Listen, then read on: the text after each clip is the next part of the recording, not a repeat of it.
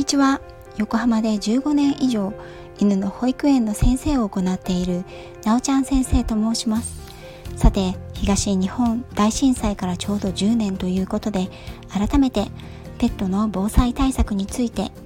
今回は最後の3回目になります。前回はペットの防災対策命を守るハウストレーニング実践編についてお話ししました。最終回の最後は何かの教訓になればという思いを込めて私の経験からあの震災の時ペットを預かる施設では実際何が起きていたのか。そして国や民間の動物の救援対策についてをお話したいと思います。あの日は金曜日の午後でした。私は以前の施設犬の幼稚園でワンちゃんと2人のスタッフとトレーニングを行っていました。建物はプレハブだったのでまずは大きく物音が動く音。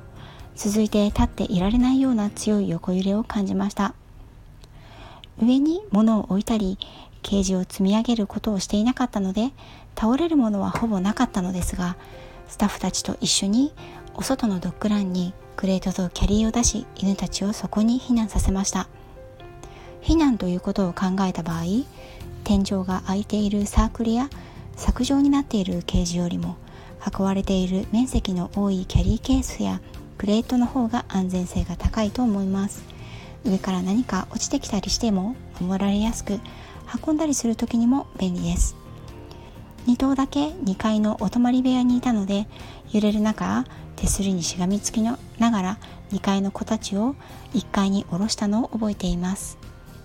当時は犬のホテルも行っていたのでお泊まりのワンちゃんもいました。印象的だったのは幼稚園に来ているワンちゃんは全員大きなパニックもなくおとなしくキャリーハウスの中で待機をしていてくれたんですがお泊まりにだけ来るワンちゃんは怖がってキャリーハウスの中になかなか入ってくれず自分の動きで余計にパニックになっていました。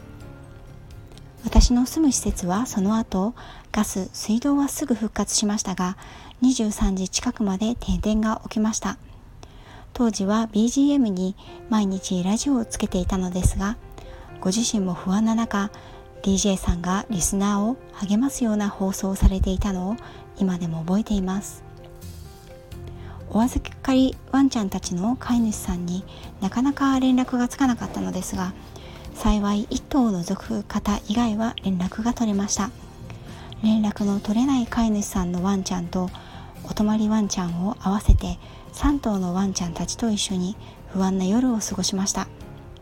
当時は24時間人がいる形のホテルを行っていていつもは2階がお泊まり部屋になっていたんですがまた大きな地震が来た時のために1階にサークルやクレートを下ろしました。その日の夜は私が施設に宿泊しました。私は犬たちが見えるようにそして彼らからも私が見えるように近くに寝袋を敷いて寝ました。時折来る余震に私も犬たちも不安な気持ちになりましたがレスキューレメディ等で気持ちを落ち着かせました。クレートには入れなかったパニックになったワンちゃんは施設の中で排泄ができなくなってしまったようで停電の中懐中電灯を照らしながら近くの公園まで行きやっと排泄してくれたことを安堵していたのを覚えています。これがもし夜間無人のペットホテルだったら地震が起きたのが無人の時間帯だったらと考えるときっと動物たちも飼い主さんたちももっと不安だっただろうなと思います。以前の配信ドッグトレーナー直伝ペットホテルの選び方でもお話しましたがペットホテルの選び方は本当に大事ですね。皆さんはペットのための防災グッズはご用意されていらっしゃいますか？当時も今でも私は何かの時のために犬用のフードや救急セットお水トイレシートリード食器マナーベルトなどはある程度備蓄しています。当時私の店舗では全犬種対応のドライフードショックやストレスで食欲が低下してしまう子のための長期保存用可能な缶詰のフードアレルギーの子用にアレルゲンをカットしたフード犬用の経口補水液レスキューレメディなどを用意していました。投薬や特別なフードを食べているワンちゃんたちは常日頃から余分を常備しているといいと思います。また緊急時に備えて私は普段は生食のワンちゃんたちでもドライフードも食べられるようにしておくといいと思います。また一時的なショックやストレスで食欲不振になったりする場合もありますから指向性の高いレトルトなどを少しだけ用意してもいいと思います。あくまでも緊急用としてですしその時にどんなワンちゃんがお泊まりしているかは分かりませんからある程度全てのワンちゃんに使えるものを3日分ぐらい用意していました。ですが特にお泊まりの子については何かのために食べ慣れているものを1食分は多く持ってきてもらうことにしていました。皆さんも今後ホテルにワンちゃんを預ける際には是非参考にしてみてくださいね。幸い横浜の被害は少なくその後も揺れはありましたがライフラインを断たれたりすることはありませんでした。ですがあの地震の経験は多くの犬たちにも影響を残ししばらくの間余震や緊急事態地震速報の音が流れると吠えたりそわそわするワンちゃんたちが増えました。そこでもハウストレーニングの成果を発揮することができていて余震の際にはさっとハウスの指示でクレートに入ったりその中で落ち着くことができました。さて平成30年に環境省と日本獣医師会の主導で人とペットの災害対策ガイドラインが設置されました。これは災害時におけるペットの救援支援飼育をどうするかというのを国地方自治体日本獣医師会が協議の上基本的なガイドラインを設置したものです。少し難しい内容ですが興味のある方は概要欄にリンクを紹介しますので是非ご一読してみてくださいね。この中で一番最初に歌われていることはペットの救援は自助ということです。自助というのは自分を助ける。